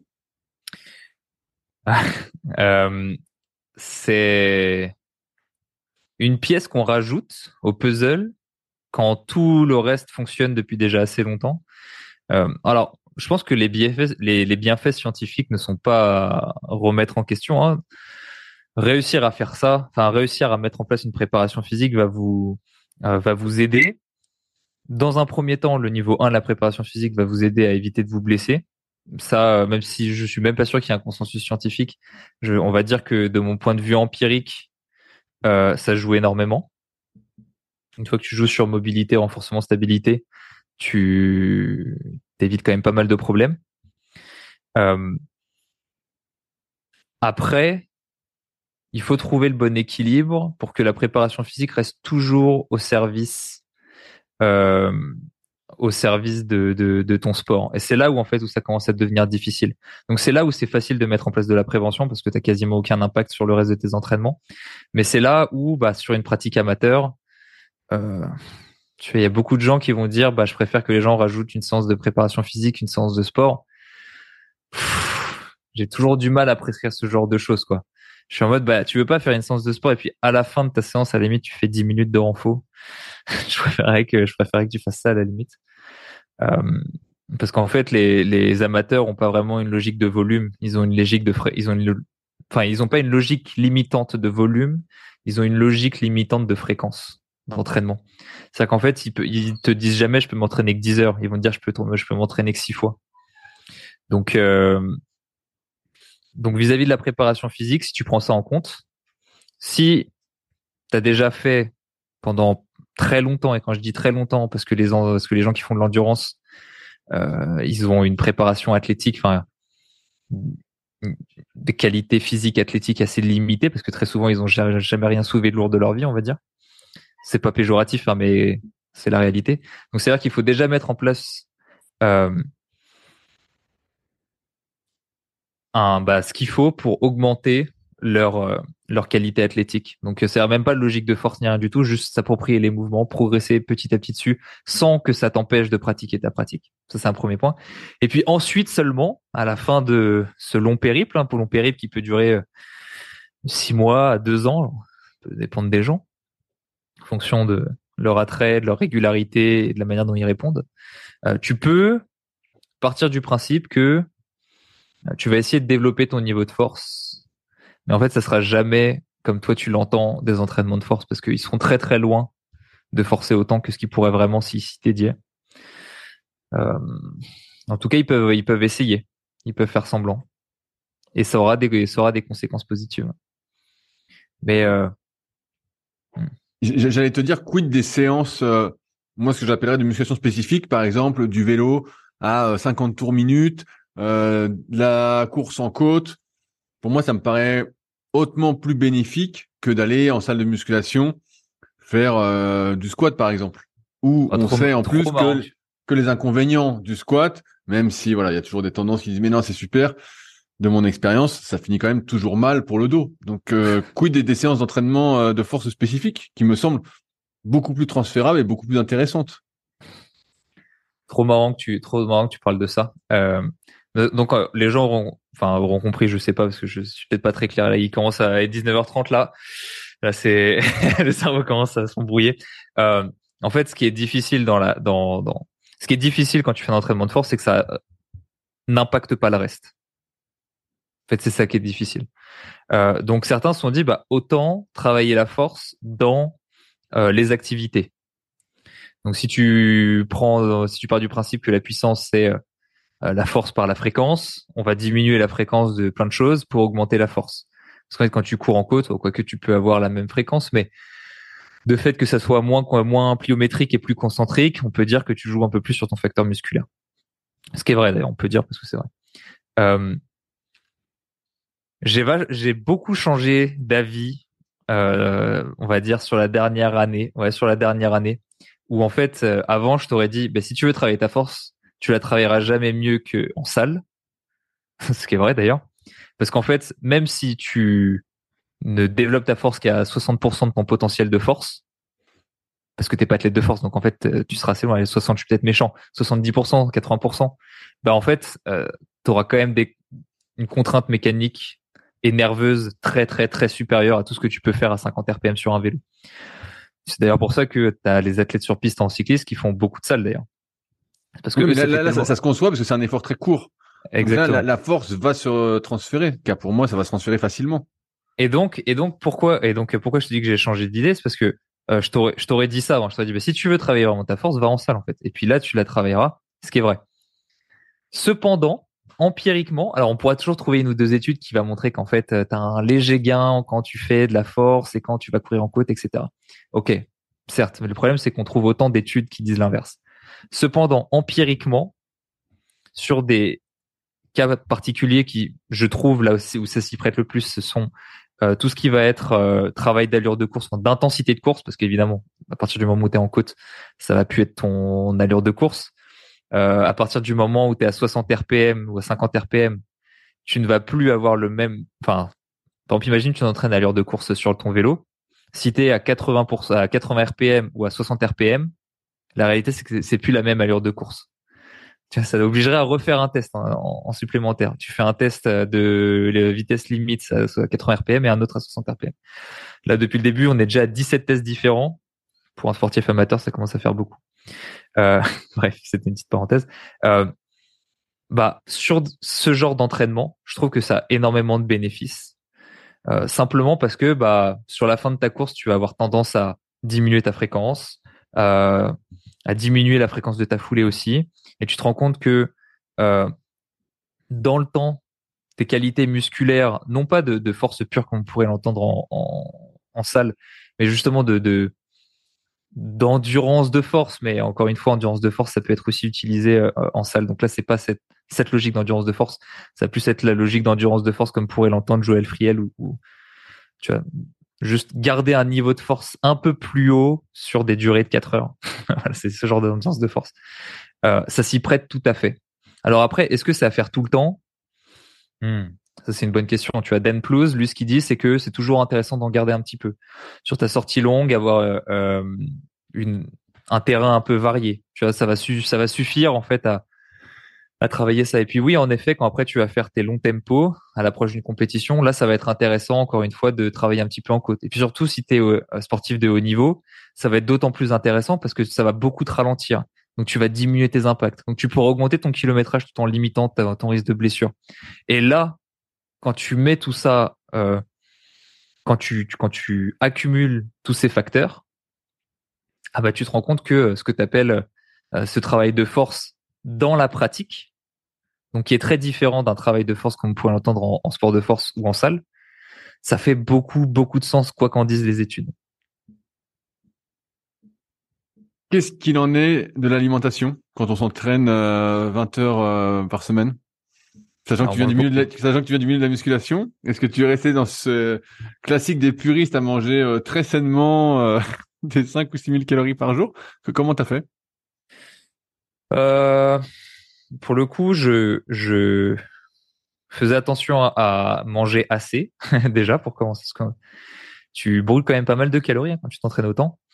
Euh, après, je faisais attention à des choses simples du genre, euh, ouais, t'essaies de manger le plus sainement tout le temps. Après, j'ai pas une alimentation euh, euh genre hyper hyper monastique. Donc après, j'ai pas de logique de cheat meal ou truc comme ça. Où je dis ah, une fois par semaine, je sais pas quoi. Non, non, juste bon, t'as un resto avec quelqu'un, tu vas au resto et puis voilà, basta. mais non, je faisais juste attention à manger assez. Euh, et t'arrivais à manger assez facilement? J'ai jamais compté si c'était suffisant. J'ai toujours eu l'impression de euh, que ça pouvait, que je pouvais manger plus, mais comme euh, genre ça m'est arrivé de prendre du poids malgré le fait que je m'entraîne 20 heures. Je me suis jamais inquiété sur les sur les quantités. Donc euh, après, c'est marrant parce que si on parle de si on parle de ça, je pense que je fais partie des gens qui euh, assimile très très bien tout ce qu'il mange. Et si tu prends euh, Alexander Olavbou, quand il parle de nourriture, c'est assez intéressant quand il disait ça. Il disait, euh, si tu prends deux athlètes qui ont le même potentiel physique, euh, il y en a un qui est écorché, ils ont 17 ans, il y en a un qui est écorché, et puis il y a l'autre, dès qu'il bouffe, il grossit. Il dit, bah en fait, moi, je... alors que l'autre, il mange énormément et il reste tout sec. Il dit, en fait, je vais miser mon argent sur celui qui prend facilement du poids parce que ça veut dire que il arrive plus facilement à euh, assimiler ce qu'il mange.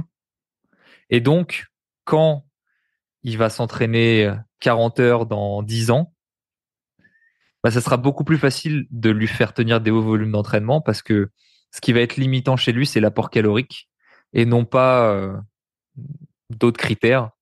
Donc le fait qu'il assimile très bien ce qu'il mange, c'est un, très très gros point fort.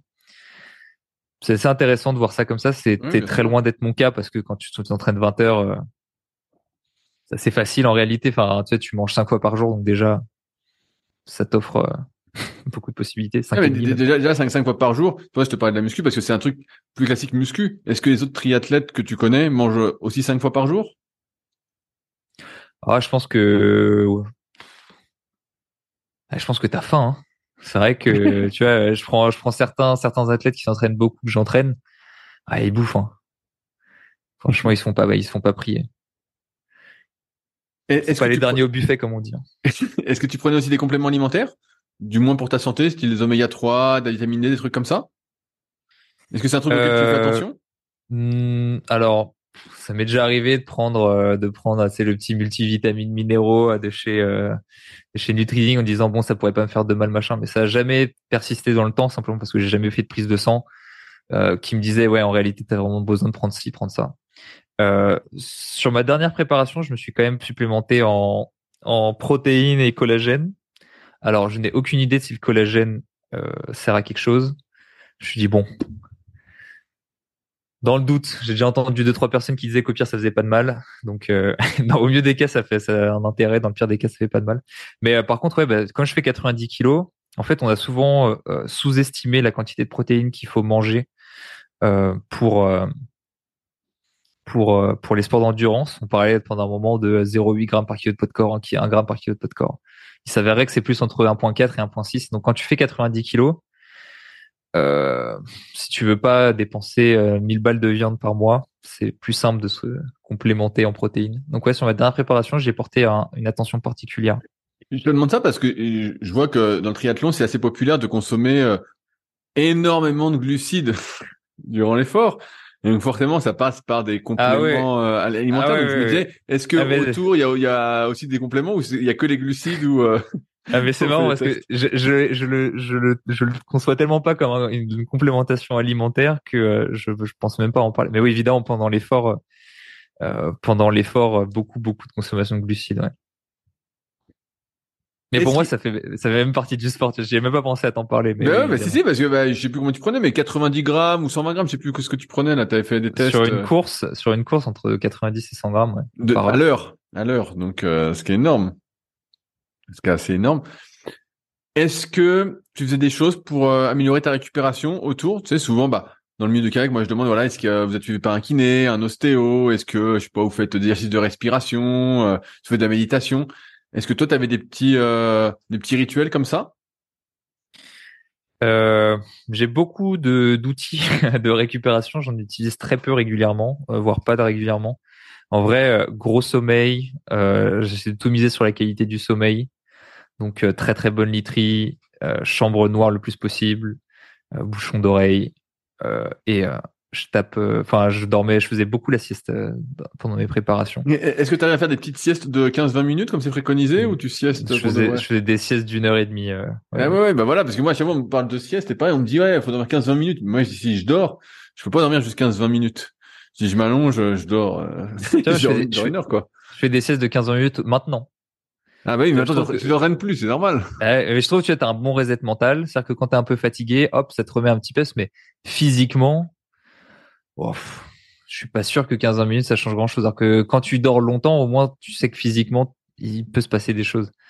Euh, 15 minutes c'est bien pour un petit euh, un petit boost nerveux, on va dire un petit boost mental à la limite, mais euh, ça s'arrête là quoi. Et quand tu t'entraînes beaucoup, ça peut servir si tu veux passer une séance difficile, tu sens que tu as besoin d'une petite t'as pas le temps de faire plus, pourquoi pas. Mais euh, non non, c'était des vraies siestes. c'est intéressant parce que finalement, on voit que euh, comme je pense un peu la, conclusion du podcast, c'est que tu fais tout de manière euh, assez simple. Donc l'entraînement, bah voilà, on sait qu'il faut passer par le volume, donc euh, du volume, du volume, plus de 20 heures par semaine. sur l'alimentation, finalement, tu t'es pas pris la tête plus que ça, à part manger en quantité, mais après tu manges assez sainement, donc voilà. Sur les compléments, tu t'es pas pris la tête. Après, je t'ai demandé sur la récupération. Tu vois, on aurait pu imaginer qu'avec tout ce volume d'entraînement, bah, tu étais suivi par un kiné qui allait peut-être une ou deux fois par semaine, que tu faisais plein de trucs encore à côté. Mais aussi, je me disais qu'avec 20 heures d'entraînement par semaine, euh, ça fait peut-être pas beaucoup d'énergie euh, pour faire tout ça. Pour y aller? Ouais, bah pour aller au kiné ou même pour faire euh, des séances, je veux dire, d'étirement ou d'automassage pour se détendre, quoi. Tu vois, en plus. Donc, on voit vraiment que c'est la simplicité finalement. tu vois, tout à l'heure, tu parlais de renforcement. J'ai pas eu l'occasion de l'avoir, donc je l'aborde là. Tu vois, moi, c'est sur cette logique de rentabilité là, un truc qui est extrêmement rentable en triathlon, ça va être les entraînements de pliométrie.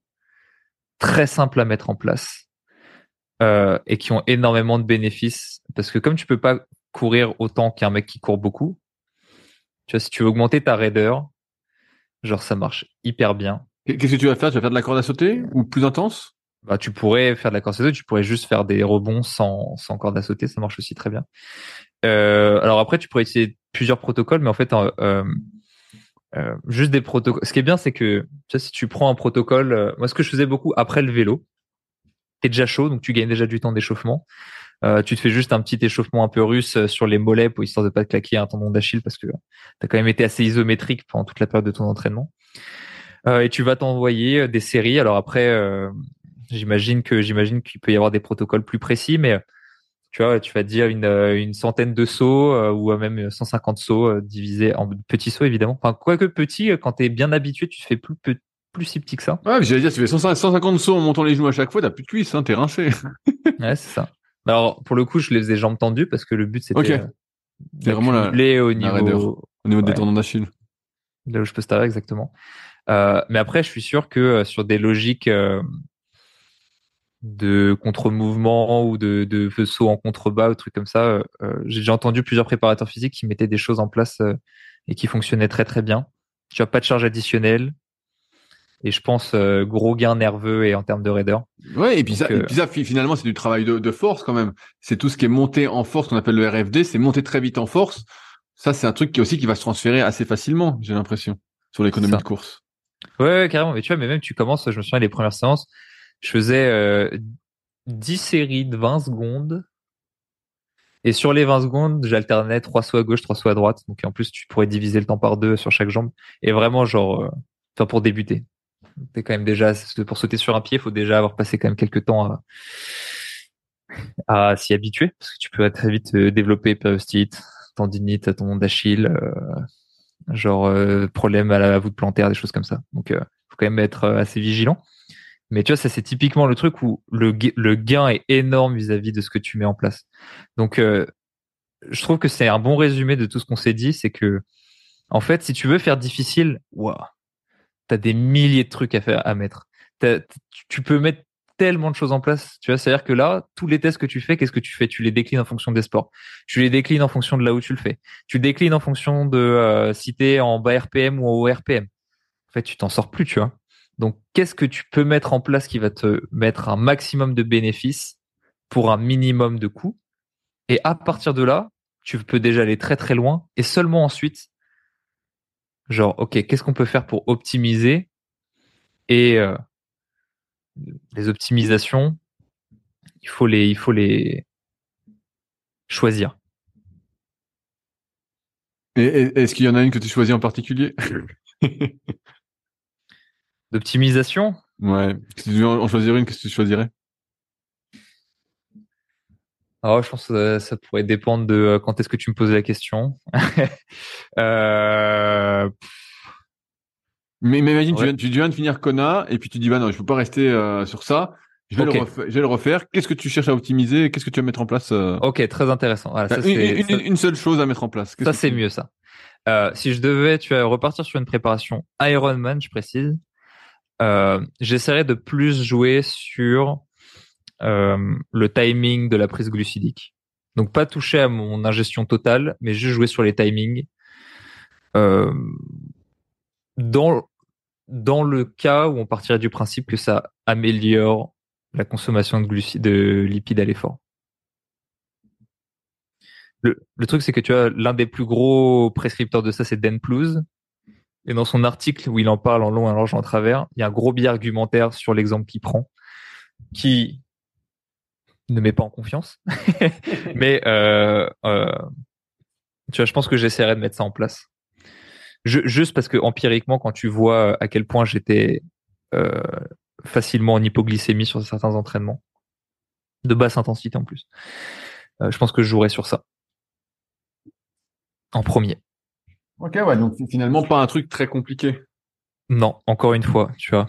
Coup très très simple, parce que c'est qu'une question de timing, et potentiel euh, gain très très élevé. Ça, ça te démange pas de faire, parce que moi je vois tous les trucs euh, passer, donc euh, comme c'est mon sujet du moment, les tests lactiques, les tests ventilatoires, tout ça, ça te démange pas des fois de te dire allez j'y vais, je teste tout.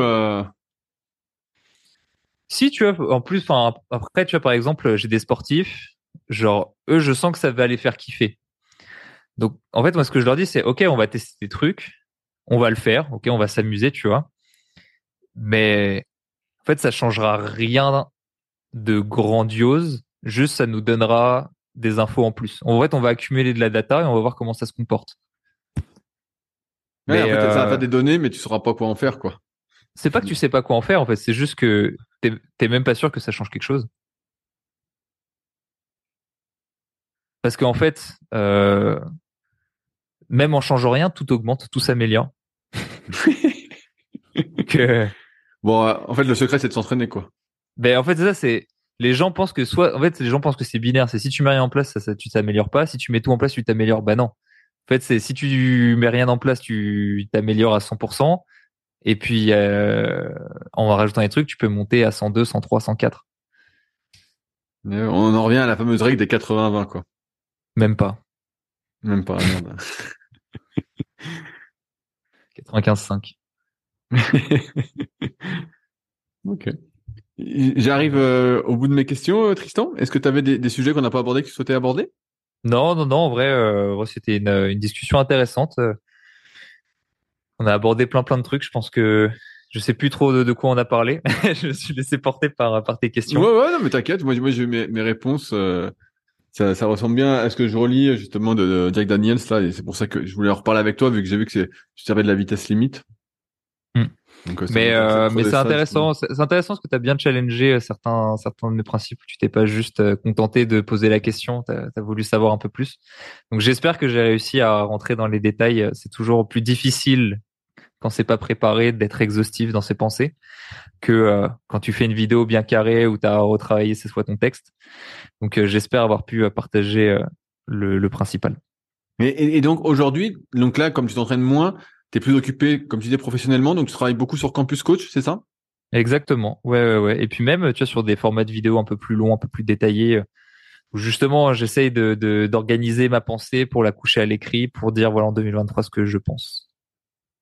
Bah ouais, bah je, je suis, j'ai vu la dernière vidéo, les seuils n'existent pas. Mais c'est vrai que c'est, c'est la tendance. Euh, Juste pour faire Ouais, ouais, mais quand je vois la, la, vignette, je me dis bon bah lui, il sait utiliser les codes YouTube. Lui, ça lui plaît. ouais, après c'est pas c'est pas un scam, hein, ce qui est dedans. Non, bien correspond à ce que tu vois. Bien sûr, bien sûr. Et bon, en tout cas, bah, c'était cool. Euh, sur ce, bah, moi, je vais aller faire euh, mon, mon petit vélo euh, basse intensité, qui sera ma séance de récup. c'est principal. De, de la journée, voilà. Que tu le bases sur SV1, SL1.